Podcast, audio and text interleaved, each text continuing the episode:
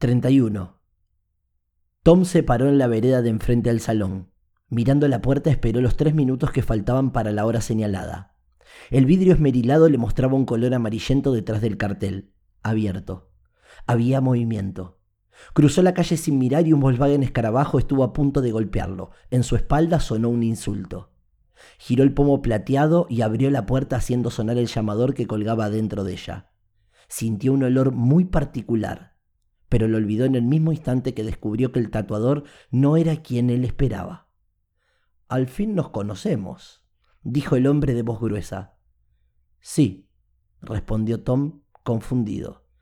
Bien, bien, séntate ahí. Señaló una silla idéntica a la de un consultorio odontológico, pero sin las luces. Él obedeció. ¿Será en el brazo?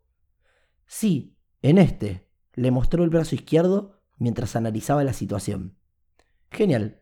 Preparemos la zona. En segundos ya lo había afeitado y había colocado la plantilla sobre la piel. El diseño elegido ya estaba en el brazo. ¿Empezamos? Va a doler, pero será soportable. Ok. El terapeuta no sabía en qué había fallado. Algo estaba mal.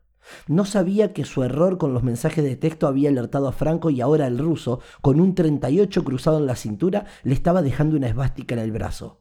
Pisó la pedalera y la máquina comenzó a sonar. La apoyó sobre la piel e hizo una línea recta. ¿Duele? preguntó el ruso.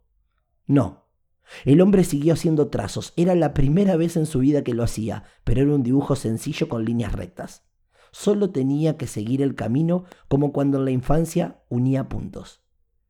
¿Qué es ese olor? El hombre sacó el pie del pedal, inspiró hondo y mirándolo seriamente a los ojos le dijo, las cañerías. Hace 15 años que estoy en el barrio y nunca se pudo solucionar. La mayoría de las viviendas tienen el mismo problema. Siguió con el tatuaje mientras Tom observaba, como podía, el lugar. Conocía perfectamente el olor que desprende un problema de cañerías y no era lo que estaba en el aire. Por el rabillo del ojo analizaba los objetos sobre el escritorio, la notebook, papeles, algunos pósters. Le sonó un mensaje de texto en el bolsillo.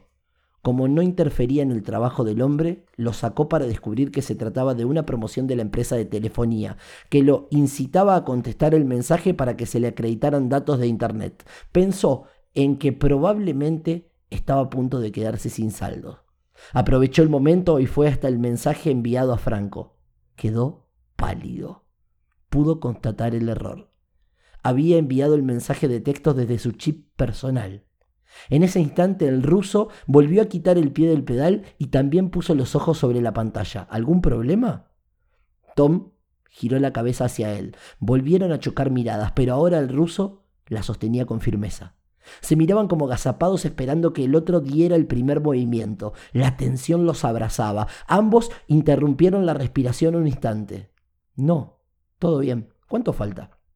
El terapeuta hizo una media sonrisa de lado, mostrando estar relajado, y observó el trabajo. Hermoso, ya casi. No falta nada. Pisó el pedal y clavó la aguja. Tom lo miraba ahora de manera distinta. Se sentía un imbécil. Había alertado a Franco y este le había dado el gusto de agendarlo y prepararle el show. Se daba cuenta que no estaba ante un tatuador profesional. Perdón, ¿se podría rellenar con rojo en lugar de negro? dijo. El ruso, que no tenía idea de cómo pintar el tatuaje, lo negó rotundamente. No, podrías venir otro día para realizarlo, ya que no tengo color rojo. Tom confirmaba la farsa. Prestó especial atención a la cintura del ruso y le pareció ver una silueta debajo de su remera. Sacó su teléfono nuevo y mientras el hombre cargaba tinta, abrió la aplicación del 911. Activó la emergencia y lo volvió a guardar. El olor nauseabundo le daba a la escena un marco trágico. De su bolsillo izquierdo, sin que el hombre lo notara, en un descuido, dejó de caer un par de monedas. Amagó con ponerse de pie, pero el ruso se movió antes. Cuando se estiró por el suelo, la remera se corrió dejando al descubierto el mango del arma. Un escalofrío recorrió el cuerpo de Tom. ¿Seguro de los caños? Es impresionante. Tartamudeó un poco y fue evidente. El ruso solo asintió con la cabeza. Siguieron como si nada, hasta que el tatuaje estuvo terminado. En esos diez minutos se dio cuenta de que nunca podría salir de allí vivo si no hacía algo. Cuando acercó el espejo frente al brazo comenzó a mostrar una felicidad excesiva. Gracias, gracias. ¿Cómo es su nombre? Ambos estaban de pie, frente a frente.